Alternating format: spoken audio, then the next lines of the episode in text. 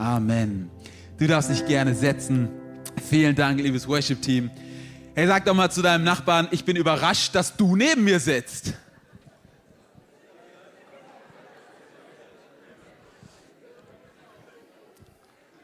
So gut. Hey, ich bin David, für die, die mich nicht kennen. Ich bin einer der Pastoren hier. So schön, ähm, in diese Weihnachtszeit gemeinsam mit euch starten zu können. Wir haben heute den ersten Advent, ihr Lieben. Wahnsinn, oder? Also für mich könnte diese Serie auch irgendwie heißen, überrascht, dass schon Weihnachten ist. Geht's irgendjemand noch jemand so? Oder überrascht, dass gerade eine Fußball-WM in der Wüste stattfindet? Ja, noch jemand? Oder ich bin überrascht, dass 2022 bald vorbei ist. Wahnsinn, oder? Also irgendwie, ähm, gestern war noch Neujahr und jetzt ist schon ähm, vorbei. Ich weiß noch genau, wie wir im September aus dem Urlaub zurückkamen. Wir waren, äh, haben Strandurlaub gemacht und ich kam zurück und ich ging in den Supermarkt, um einzukaufen für die Woche danach. Und was sehe ich in den Regalen im September? Spekulatius, Weihnachtsmänner. Ich denke mir, ich lag gerade am Strand, Freunde. Es, es, geht nicht so schnell. Und er war total überrascht.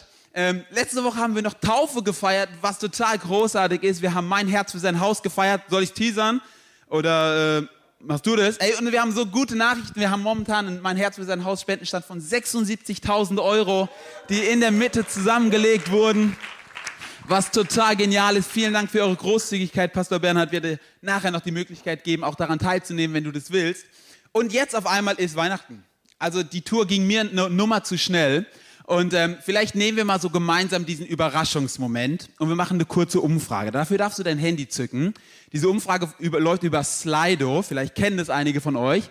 Wenn du einen QR-Code hast, äh, QR-Code-Scanner auf deinem Handy hast, scannst du das mal. Oder du gehst auf slido.com und du gibst diese PIN ein. 2805 190. Wenn du das magst, dass du daran gerne teilnehmen. Und gleich wird eine Frage aufpoppen und die heißt, welches Gefühl verbindest du als erstes mit der Weihnachtszeit? Bitte ehrlich, also jetzt nicht äh, die Pastorenantwort, weil der Pastor gerade zuhört. Welches ist das erste Gefühl, wenn du jetzt an die nächsten vier Wochen bis Weihnachten denkst? Und dann sieht man hier gleich eure Antworten, die so reinkommen. Und ich bin mal gespannt, welches Gefühl ihr mit äh, Weihnachten verbindet. Und ich bin ganz ehrlich, ich teaser schon mal an. Bei mir sind es gemischte Gefühle. Also es ist schön und irgendwie auch Weihnachten ist echt eine spannende Zeit, okay? Wärme, Gemütlichkeit. Also die, die viel genannt werden, die werden dann auch größer werden. Okay, man sieht so ein bisschen was. Wow, Gemütlichkeit. Wow, Gemütlichkeit ist echt stark. Familie, Zugehörigkeit, Stress sehe ich da.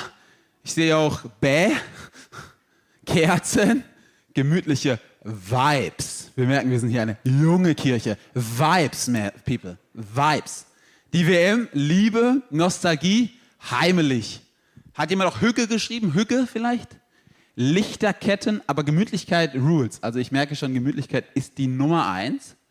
Essen, Stress, Licht, Jesus, Ente. Oh, wer, wer ist denn Ente zu Weihnachten? Auch nicht schlecht. Das ist ein Gefühl, gell? Ente. Wie fühlst du dich heute? Ente. Ente, Jugendwort des Jahres 2023. Ich fühle mich Ente. Tee, Lichter, Höger, kommt, ich fühle mich Kakao. Felicidad. Wir haben Spanier unter uns. Soll ich ab jetzt immer predigen wie ein Spanier? Also wir haben hier einige ähm, Worte. Ähm, wisst ihr, was ich wusste bei der Vorbereitung dieser Predigt? Ein Wort wird fast nicht auftauchen. Ich glaube, es ist gar nicht aufgetaucht. Und es ist das Wort Hoffnung. Spannend, oder? Also ähm, es ist spannend, dass Weihnachten in unseren Gedanken oder in unseren Herzen mit ganz, ganz viel verbunden wird aber es wird nicht mit dem Gedanken der Hoffnung verbunden. Und das ist spannend. Und ich will in den nächsten vier Wochen daran was ändern, mit allen anderen in dieser Kirche, weil wir eins glauben, dass Weihnachten Hoffnung für dein Leben bedeutet. Weihnachten bedeutet für dein Leben, Hoffnung kann in deine Dunkelheit hineinkommen. Der Himmel will in dein Leben einbrechen, er will Hoffnung in dein Leben bringen. Und ich habe eine Botschaft für dich, die an Weihnachten so über allem steht. Gott ist bei dir und Gott ist für dich. Gott ist bei dir und Gott ist für dich. Und deswegen kannst du von Hoffnung überrascht sein. Und wir haben einen Leitvers für diese, diese nächsten Wochen, den finden wir im Alten Testament. Ich weiß nicht, ob du es wusstest, aber die, das gesamte Alte Testament ist voll mit Prophetien, die auf einen kommenden Messias, auf einen kommenden Christus hindeuten. Mehrere hundert. Und im Leben von Jesus Christus von Nazareth haben sich ganz, ganz, ganz, ganz, ganz viele Prophetien davon auf einen Schlag erfüllt. Das ist, warum wir glauben, dass Jesus von Nazareth tatsächlich der angekündigte Messias ist, von dem schon im Alten Testament gesprochen wird. Und wir wollen mal gemeinsam diese Verse lesen, die uns Grund zur Hoffnung geben. Jesaja 9, 1 bis 2 und Vers 5. Das Volk, das im Dunkeln lebt, sieht ein großes Licht. Licht strahlt auf über denen, die im Lande der Todesschatten wohnen. Du wächst den Jubel, machst die Freude groß. Sie freuen sich vor dir wie in der Erntezeit. Sie jubeln wie beim Beuteverteilen. Denn uns ist ein Kind geboren. Ein Sohn ist uns geschenkt. Er wird die Herrschaft übernehmen. Wir haben es gerade eben gesungen. Man nennt ihn wunderbarer Ratgeber, starker Gott, ewiger Vater, Friedensfürst. Ja, das ist eine Prophetie, die wir glauben auf Jesus Christus hindeutet, der geboren ist als Kind und all das verkörpert. Aber ich möchte mit dir mal ganz kurz in diesen Text schauen und, und ein paar Beobachtungen machen. Die erste Beobachtung ist, dieser Text startet damit, dass hier ein Volk ist, das im Dunkeln lebt. Und im zweiten Vers heißt es, im, oder 1b, die im Land der Todesschatten wohnen. Ja, die Situation damals, die wird nicht als rosig beschrieben. Hier heißt es, es ist ein Volk, was im Dunkeln lebt, was im, im Land der Todesschatten wohnt. Es ist also nicht irgendwie happy clappy, sondern es ist eine reale Situation der Dunkelheit. Und ich glaube, so diese beiden Verse der Dunkelheit und der Todesschatten, vielleicht beschreibt es so eine Dunkelheit äußerlich und innerlich. Weißt du, du kennst es ja, dass du durch Phasen in deinem Leben gehst, wo es irgendwie äußerlich dunkel scheint, irgendwie sind die Chancen schwer. Aber wisst ihr, was ich fast noch schlimmer finde? Vielleicht geht es dir auch so, wenn es im Inneren dunkeln ist. Wenn ich merke, hey, in meinem Innern, da sind Todesschatten, da sind vielleicht depressive Momente, da sind Ängste, die mich ans Limit bringen. Da ist Dunkelheit in meinem Innern. Ich habe die Tage von Febe eine Statistik bekommen über deutsche Jugendliche und noch eine andere Statistik. Und die sagt folgendes, 2021 wurden 42 Prozent mehr deutsche Jugendliche im Krankenhaus mit emotionalen Störungen behandelt als 2020. Wir sprechen über 42 Prozent mehr als ein Jahr vorher. Hey, bei Jungs ist es um 85 Prozent gestiegen. Weltweit gibt es eine Statistik, da wurden 25.000 Jugendliche weltweit befragt, in allen Kontinenten, und da sagen nur 29 Prozent, dass sie zufrieden mit ihrem Leben sind. 29 Prozent, und davon waren auch einige tausend aus Deutschland, nur 25 Prozent der Jugendlichen glauben, und jetzt ist es erschreckend, dass, dass es einen Gott gibt, der eine persönliche Beziehung mit ihnen haben will. Und nur 21 Prozent glauben, dass Gott heute noch handelt. Ich finde es krass, dass, dass unsere Welt auch eine Welt ist, die im Dunkeln ist, wo Todesschatten in unseren Innern sind. Und ich glaube, jetzt merkt der Westen das erst, weil es uns immer so gut ging. Ich glaube, der Rest der Welt war es immer klar, aber uns wird es jetzt klar. Und ich finde es so gut, dass der Prophet Jesaja davon nicht überrascht ist, sondern er es schon damals benennt. Ja, hier ist ein Volk, das im Dunkeln lebt. Und ich habe heute Hoffnung für dich. Wenn du heute hier bist und in deinem Inneren ist Dunkelheit, ist Angst, ist Trauer, dann ist Weihnachten genau für dich. Hey, wenn du am Livestream bist und du bist heute nicht in den Gottesdienst gekommen, weil du irgendwie Angst hast, weil du traurig bist, weil du alleine bleiben willst, dann ist Hoffnung für dich, weil Weihnachten kommt. Hey, und wir wünschen uns, dass du von Hoffnung überrascht wirst. Und dann heißt es weiter in diesen Versen, die zweite Beobachtung, dieses Volk, also dieses Volk im Dunkeln, was im Todesschatten lebt, sieht ein großes Licht, Licht strahlt auf und dann heißt es, du wächst den Jubel und du machst die Freude groß. Hey, ich möchte dir eins sagen, ob du es glaubst oder nicht, ob du an Gott glaubst oder nicht. Gott kann aus deiner Dunkelheit Freude machen. Gott kann in deine Dunkelheit Jubel bringen. Gott kann in deine Dunkelheit Hoffnung bringen. Und ich möchte dir versprechen, es gibt noch Hoffnung. Es ist nicht hoffnungslos. Egal wie hoffnungslos deine Familiensituation ist, es gibt noch Hoffnung. Egal wie zerbrochen deine Ehe ist, es gibt noch Hoffnung. Warum? Weil du immer mit einem Gott rechnen kannst, der kraftvoll ist und der Licht in deine Dunkelheit bringen kann. Das ist Weihnachten, weißt du, das ist Weihnachten. An diesem Weihnachten möchte Jesus dir nahe sein und er möchte Hoffnung in dein Leben bringen. Er will dich mit Hoffnung überraschen. Hey, in Matthäus 1, Vers 23 wird Jesus noch ein Titel gegeben und da heißt es, siehe, eine Jungfrau wird schwanger sein und einen Sohn gebären und sie werden ihm den Namen Immanuel geben, das heißt übersetzt Gott mit uns. All diese Namen auch in Jesaja, das sind Titel für Jesus. Das war natürlich nicht sein Name, mit dem er angesprochen wurde, sondern es sind Titel. Und diese Titel werden Jesus gegeben. Warum? Weil sie sein Wesen beschreiben und weil sie seine Taten beschreiben. Jesus ist in seinem Wesen ein Gott, der bei dir sein will, der mit dir sein will. Er ist auf Beziehung angelegt und ich möchte dir versprechen, er bietet es dir heute an, dass er bei dir ist in der tiefsten Dunkelheit.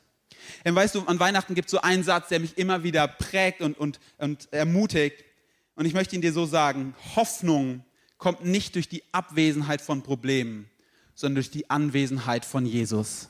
Hey, Hoffnung kommt nicht durch die Abwesenheit von Problemen. Wenn du darauf wartest, dass dein Leben problemlos ist, dann wartest du, bis du unter der Erde bist.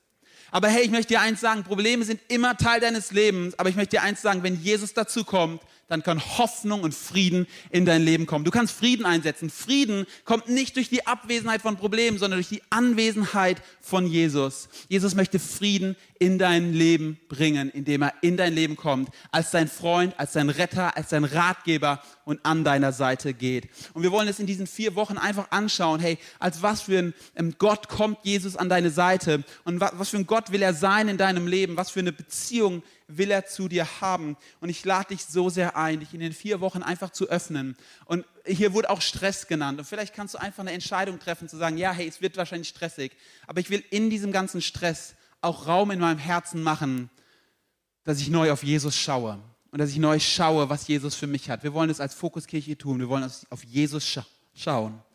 Wir wollen diese vier Sachen anschauen. Er ist der wunderbare Ratgeber. Er ist der starke Gott. Er ist der ewige Vater und er ist der Friedefürst. Das sind vier Titel, die wir uns anschauen wollen. Und wir wollen nicht nur schauen, okay, was bedeutet das generell, sondern meine Frage ist, was bedeutet das denn für dich? Also ist ja schön zu sagen, ja, Jesus ist das alles, aber was hat das denn mit meinem Leben zu tun? Und das wollen wir uns anschauen. Der erste Titel, der Jesus gegeben wird und damit auch die erste Art und Weise, wie Jesus Licht in unserer Dunkelheit bringen will, ist, er ist der wunderbare Ratgeber. Er ist der wunderbare Ratgeber. Hey, ich weiß nicht, wie es dir geht, aber bei aller Kritik an Smartphones und sowas, ich bin schon ziemlich happy, eigentlich in der Regel ein Smartphone dabei zu haben. Wenn ich zum Beispiel mit dem Auto unterwegs bin, es ist ein Navi, es kann mir den Weg weisen. Gibt irgendjemand, der schon dankbar ist für die Funktion von den Smartphones? Sind schon große Hilfen im Alltag, oder? Okay. Vor einigen Jahren haben Ines und ich noch gedatet, wir waren noch nicht verheiratet und äh, es war ein Freitag, Ines hat in Konstanz gelebt, ich in der Nähe von Frankfurt und äh, sie ist mit dem Zug zu mir gekommen und ich sollte sie an Frankfurt Flughafen Bahnhof abholen. Also am Flughafen ist auch ein Bahnhof, okay? Der Flughafen in Frankfurt, der ist riesig, der ist unübersichtlich und Parken kostet viel Geld. Also dachte ich mir, ich bin clever, ich parke nicht auf einem offiziellen Parkplatz, sondern ich fahre mit dem Auto hin, ich parke irgendwo einfach am Straßenrand und werde ihr schon meinen Standort schicken und sie wird mich noch finden. Jetzt kommt Ines an. Das erste Problem ist, ihr Zug hat Verspätung. Das zweite Problem ist, also Zug ähm, hat Verspätung, war vielleicht zu erwarten, aber äh, ich musste abends in der Jugend übrigens predigen, also saß ich ja ein bisschen auf heißen Kohlen. Dann kommt sie an und das zweite Problem kommt, ihr Internet ist alle. Und äh, wir schreiben noch so am Anfang hin und her, irgendwie Schreiben hat noch funktioniert, der Standort, den ich ihr geschickt habe, der hat schon nicht mehr geladen. Und dann geht sie noch ins Gebäude rein und im Gebäude vom Flughafen war kaum Empfang, weil in der Tiefgarage war irgendwie zu dicke Betonwände und sie hatte auch keinen Empfang mehr, um zu telefonieren. Ich sitze also in diesem Auto auf einem illegalen Parkplatz, ich schaue die ganze Zeit, ob eine Polizei vorbeikommt, hab, bin nervös, da wartet's und dann warte ich 10 Minuten, 20 Minuten, 30 Minuten. Wir telefonieren noch kurz und irgendwann bricht das Telefon ab. Im Nachhinein habe ich noch erfahren, Ines Batterie ist auch noch ausgegangen. Ihr Handy war also tot. Sie wusste nicht, wo ich bin, ich wusste nicht, wo sie ist und wir waren in Frug, äh, Frankfurt am Flughafen. Der ist riesig und da waren tausende Menschen. Ich hatte einen Predigtermin im Nacken. Was mache ich jetzt? Ich sitze dort also, warte, warte, warte, warte. Ich wurde echt nervös, muss ich sagen. Und irgendwann, es kommt auf einmal der Anruf und irgendeine fremde Nummer. Ich denke mir, muss ich dran gehen? Ich gehe dran. Da war das Telefon von der fremden Frau. Ines war so mutig, ging auf irgendeine Frau zu, sagte, ich muss, ne, muss meinen äh, mein Freund anrufen. Sie wusste meine Handynummer auswendig. Ihr Lieben, Merkt das euch, ja, das ist wichtig in solchen, in solchen Zeiten. Und irgendwie haben wir es gedeichselt bekommen, dass sie an meinem ähm, Auto angekommen ist. Wir haben uns so gewunken, wir waren mega happy. Wir rasen zurück und während dem Worship kommen wir so in den Gottesdienst rein und ich spring quasi vom Auto auf die Bühne und hab, hab gepredigt. Ey, wisst ihr, was mir eine Sache aufgefallen ist? Es ist super, dass wir unser Handy hatten, aber ohne Batterie und ohne Empfang bringt das Ding gar nichts. Und ich möchte dir eins sagen, manchmal habe ich das Gefühl, wir sind im Leben so rausgeworfen wie so am Frankfurter Flughafen. Tausende Menschen um uns rum und wir versuchen den Weg zu finden. Aber eine Sache muss dir klar sein, du brauchst einen Satellit, der den Überblick hat, der dir den Weg weisen kann. Hey, ich weiß du was, ich glaube, dass wir Menschen, die Geschichte der Menschheit ist, wir wurden abgeworfen auf dieser Erde und wir fühlen uns manchmal wie im Dschungel, wir wissen nicht, wo lang es geht und ich möchte dir eins sagen, du brauchst manchmal jemand, der größer ist, der den Überblick behält und der dir sagen kann, dort ist Standort A, dort ist Standort B und dorthin musst du gehen. Hey, so wie Ines ein Internetnetz gebraucht hat, so glaube ich, brauchst du eine Beziehung zu Jesus, die die Orientierung gibt in dem Wirrwarr dieser Welt. Und das ist das, was Jesus dir anbieten will heute, indem er dein wunderbarer Ratgeber sein will. Er will dir Orientierung geben. Er will dir Rat geben. Er will dir beistehen in, in schwierigen Geschichten, in schwierigen Fragestellungen. Er will dein wunderbarer Ratgeber sein. Und ich finde es so gut, und das werde ich nachher nochmal sagen, hier heißt es nicht, er will dir wunderbare Ratschläge geben. Ja, ihr kennt ja Ratschläge. Ratschläge sind Rat mit Schlägen. Er will ein wunderbarer Ratgeber sein. Er sagt nicht, hey, ich schicke dir ein Telegramm rüber. Er sagt, ich will die Person sein, die an deiner Seite ist. Es ist so ein großer Unterschied, ob eine Person, ob ein Gott sagt, ich komme an deine Seite oder ich gebe dir nur ein paar Ratschläge. So ein großer Unterschied. Er will dein Ratgeber sein. Ja, und wenn wir die Gesch äh, Geburtsgeschichte von Jesus im Neuen Testament anschauen, dann merken wir, dass eine Person diesen Ratgeber sehr, sehr gut gebrauchen konnte. Und das war Josef, der Vater von Jesus. Wir wollen mal ein paar Verse lesen im Matthäus-Evangelium. Eine, eine, eine, spannende Situation von Josef, seinem Vater, bei der äh, Geburtsgeschichte von Jesus. Und wir wollen mal gucken, wie, wie Gott sich hier als Ratgeber schon mal zeigt. Und da heißt es, es folgt die Geschichte der Geburt von Jesus, dem Messias, Matthäus 1, Vers 18 bis 21. Seine Mutter Maria war mit Josef verlobt. Da stellte sich heraus, dass Maria ein Kind erwartete, obwohl sie noch nicht miteinander geschlafen hatten. Sie war durch den Heiligen Geist schwanger geworden. Josef, der schon als ihr Ehemann galt, war ein gewissenhafter und gottesfürchtiger Mann. Er nahm sich deshalb vor, den Ehevertrag stillschweigend rückgängig zu machen, um sie nicht bloßzustellen. Während er noch darüber nachdachte, erschien ihm ein Engel des Herrn im Traum. Josef, sagte er, du Sohn Davids, zögere nicht, Maria als deine Frau zu dir zu nehmen, denn das Kind, das sie erwartet, stammt vom Heiligen Geist. Sie wird einen Sohn zur Welt bringen, den du Jesus, Jesus Retter nennen sollst, denn er wird sein Volk von ihren Sünden retten. Lass uns mal kurz einen Moment über Josef nachdenken. Josef ist ein gottesfürchtiger und gerechter Mann und er hat sein Leben eigentlich gut im Griff. Ja? Er hat eine wunderbare junge Frau kennengelernt, Maria. Er hat sich verlobt mit ihr. Damals war die Verlobung tatsächlich eine rechtsgültige Vereinbarung, dass man später mal heiraten wird. Das war eigentlich auch öffentlich schon. Sie waren aber noch nicht verheiratet. Und er hat eigentlich schon genau den Plan, er will sie heiraten, er will mit ihr eine, eine Familie gründen. Und jetzt kommt diese Situation, dass Maria zu ihm kommt und sie ihm sagt, ganz ehrlich, Josef, ich bin schwanger. Also so stelle ich mir jetzt mal vor. Sie kommt zu ihm, ich bin schwanger. Und er erfährt das. Und die Frage in seinem Kopf muss doch sein, okay, wem vertraue ich jetzt? Also sie sagt ja, ich habe noch mit keinem Mann geschlafen. Vertraue ich ihr jetzt? Oder nehme ich sie für voll? Oder macht das überhaupt Sinn? Versteht ihr? Er, er hat eine Beziehung zu ihr, er vertraut ihr eigentlich, aber dann kommt die Info, sie ist schwanger und er muss sich ja fragen, ich kenne doch Maria, das wird sie eigentlich nicht tun. Aber andererseits fragt er sich auch, wie soll sie denn sonst schwanger geworden sein, wenn sie nicht fremdgegangen ist?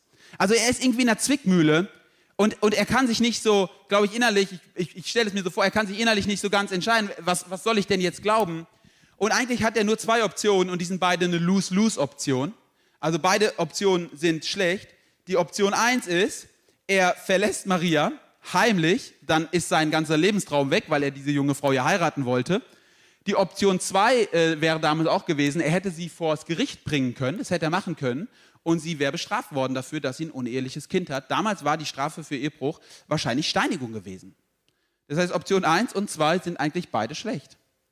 Er ist in einer Lose-Lose-Situation. Und ich finde es so cool, dass Gott nicht bei dieser Information stehen bleibt, Maria ist schwanger, der Engel, sondern dass danach noch mehr kommt. Und jetzt Gott als Ratgeber kommt und er ihm eine andere Option zeigt. Und ich glaube, dass wir sehen können, dass Gott dann sagt, der Engel sagt zu ihm, heirate sie und er gibt ihm auch die Erklärung, denn das Kind ist nicht von einem anderen Mann, es ist von Gott selbst. Und Josef hat auf einmal Ahnung, wie er die Entscheidung treffen soll. Und daraus merke ich eine Sache und die möchte ich dir so aus diesem Gedanken mitgeben. Wenn du Jesus als deinen wunderbaren Ratgeber hast, dann musst du dich nicht alleine durchs Leben schlagen. Dann musst du dich nicht alleine durchs Leben schlagen. Vielleicht hast du schon mal so Entscheidungen gehabt, wo du wirklich dachtest, ich bin in einer Lose-Lose-Situation, ich stecke eigentlich in der Zwickmühle und ich weiß nicht, was ich tun soll. Und vielleicht bist du auch so aufgewachsen, dass du das Gefühl hattest, ich muss immer für mich selbst sorgen. Wenn, wenn sich alle um sich selbst kümmern, wird um jeden gesorgt, so nach dem Motto. Wenn ich nicht für mein Recht kämpfe, dann macht es keiner. Und das Spannende ist, dass Gott ja auch einfach Josef jetzt hätte machen lassen können und der Josef hätte irgendwie eine Entscheidung treffen müssen. Aber Gott kommt an seine Seite als Ratgeber und er sagt ihm, hey, ich habe einen dritten Weg für dich und es ist eine Win-Option. Es ist eine Lösung in deinem Leben. Ich habe so sehr das Gefühl, dass wir, und das war echt so auf meinem Herzen, ich habe so sehr das Gefühl, dass Menschen heute hier sind, du hast das Gefühl, du musst dich alleine durchs Leben schlagen. Du musst am Ende aller Entscheidungen selbst tragen und du musst auch die Konsequenzen davon tragen. Und ich will dir heute nicht sagen, du musst keine Entscheidungen treffen und du musst nicht Verantwortung für dein Leben übernehmen. Das will ich dir nicht sagen. Aber ich will dir eins sagen, Jesus will an deine Seite kommen und er will dich rausholen aus diesem Ich alleine gegen die Welt. Er will an deine Seite kommen. Und Gott sagt eben, du musst sie nicht vor Gericht bringen und du musst sie auch nicht verlassen. Du darfst sie heiraten. Denn sie ist noch eine Jungfrau, das Kind ist von mir und Gott macht sogar noch was anderes. Er wendet seine Perspektive und er sagt zu ihm, sie wird einen Sohn zur Welt bringen, den du Jesus Retter nennen sollst, denn er wird sein Volk von ihren Sünden retten. Er sagt ihm nicht nur eine Lösung, sondern er zeigt ihm eine Perspektive und er sagt dir, weißt du, wenn du meinen Weg wählst, dann wird daraus was Wunderbares, Weltveränderndes entstehen. In ihm ist der Retter der Welt. Wusstest du, dass wenn du mit Gott als Ratgeber an deiner Seite unterwegs bist, dass was unfassbar Kraftvolles in deinem Leben entstehen kann? Wusstest du, dass wenn du dich auf Gottes Optionen einlässt, dass viel mehr entstehen kann aus deinem Leben, als wenn du nur selber Entscheidungen triffst? Weißt du, dass Gott dich in eine größere Rettungsgeschichte einbinden will, als du es dir vorstellen kannst? Gott will dich einbinden in seine Rettungsgeschichte für diese Welt. Gott will durch dich Menschen retten. Du bist nicht die Mutter oder der Vater von Jesus, aber er will dich gebrauchen als ein Kind Gottes, um Rettung in diese Welt zu bringen und Menschen den Retter vorzustellen. Wenn Jesus dein Ratgeber ist, musst du dich nicht alleine durchs Leben schlagen. Und dann sind sie im Gespräch, der Engel ist da und jetzt stellt er ihm die Option vor. Und eigentlich ist die Option, die er ihm vorschlägt, ja keine neue. Also der Plan von Josef war ja vorher, er will Maria heiraten. Und jetzt sagt der Engel ihm eigentlich nur, du musst deinen Plan nicht ändern, geh zurück zum alten Plan. Josef hatte vorher gedacht, er will Maria heiraten. Und der Engel sagt zu ihm, mach es weiterhin, bleib bei deiner Entscheidung.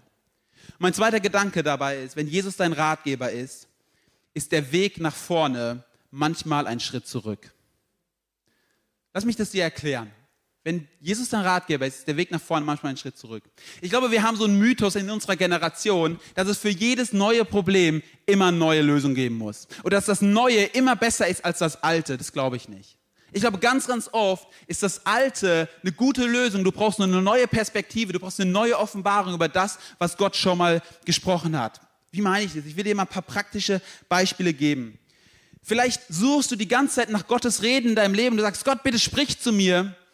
Und Gott spricht nicht, dann will ich dir einen Rat geben. Geh doch mal zu dem zurück, was Gott das letzte Mal zu dir gesprochen hat und schau mal, ob du es umgesetzt hast. Hey, vielleicht sagst du, Gott, ich brauche eine, eine neue Stelle, einen neuen Plan in meinem Leben. Und Jesus sagt zu dir, nein, bleib mal, wo du bist. Ich habe etwas für dich vorbereitet, wo du Geduld und Glauben lernst in dieser Position, in der du jetzt gerade bist. Hey, ich, ich brauche neue Worte, ich brauche irgendwie das Neue, ich brauche was Neues, Prophetisches. Und Jesus sagt zu dir, hey, geh doch mal zurück zu meinem guten Wort, zu der Bibel, die immer noch Wahrheiten hat für dein Leben. Wir singen manchmal, die, die Wahrheit besteht, äh, die, die Wahrheit alter Schriften, sie besteht jeden Kampf. Hey, ich möchte dir sagen, die Bibel ist alt, aber sie ist nicht outdated. Sie ist immer noch relevant für dein Leben. Hey, vielleicht sagst du, ich brauche neue Lösungen. Gott, du musst mir einen Durchbruch schenken und Gott sagt dir nur, bleib doch dran im Gebet. Du hast vorher gebetet, bleib doch dran im Gebet. Hey, jemand hat mal so gut gesagt, du bist den anderen keinen Schritt voraus, wenn du auf dem Holzweg bist.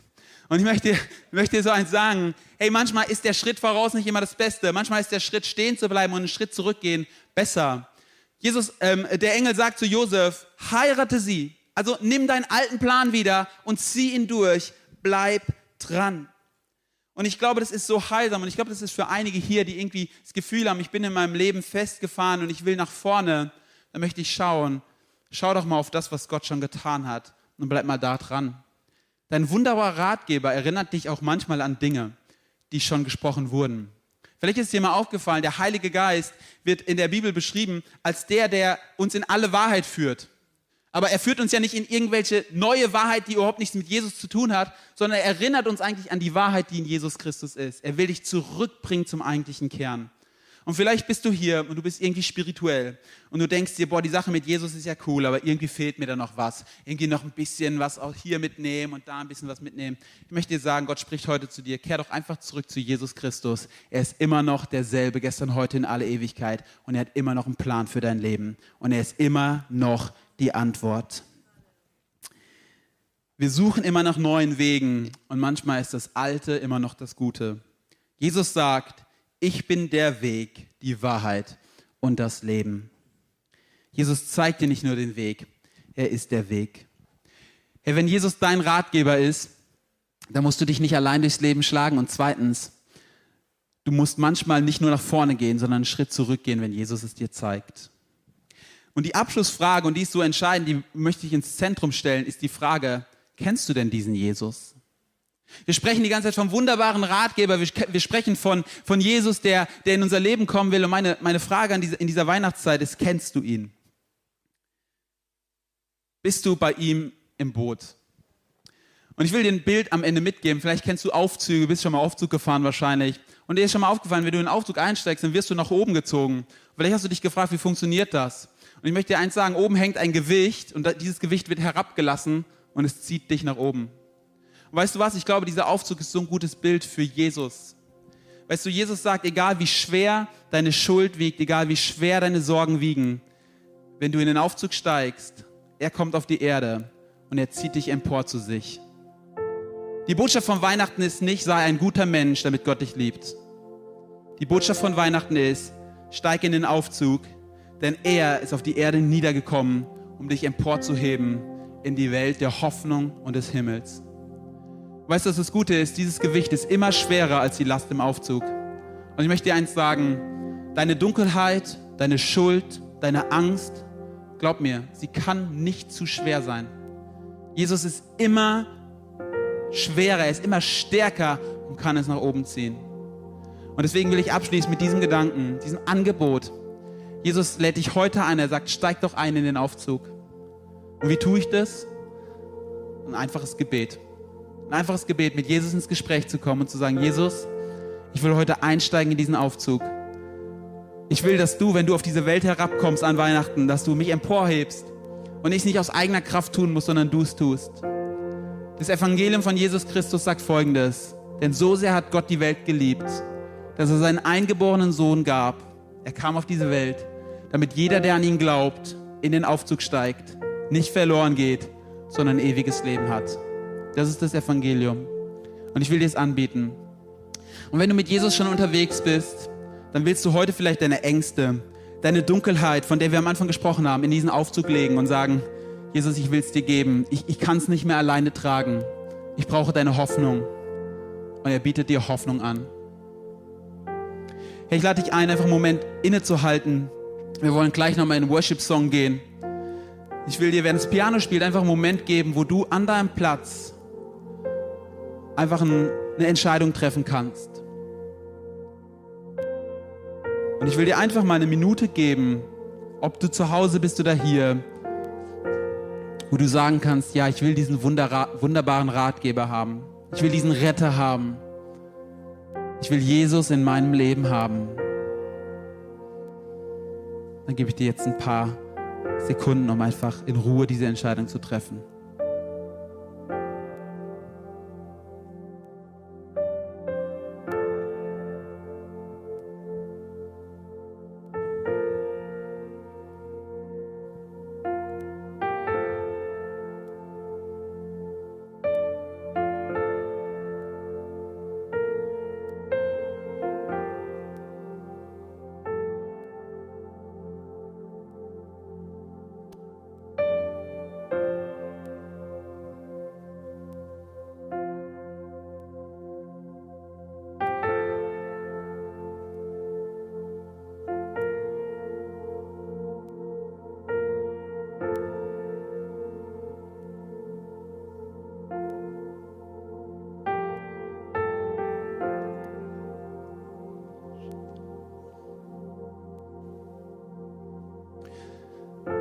Wenn alle die Augen geschlossen haben, lade ich dich einfach ein, dort wo du sitzt,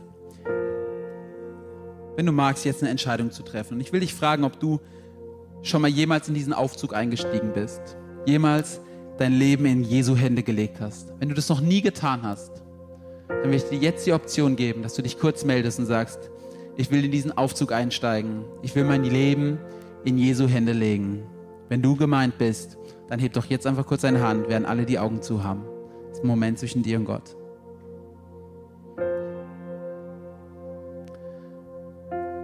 Herr, vielen Dank. Und ich will eine zweite Frage stellen. Ich will besonders die ansprechen, die das Gefühl haben, aktuell in ihrem Leben ist Dunkelheit und ist Schwere.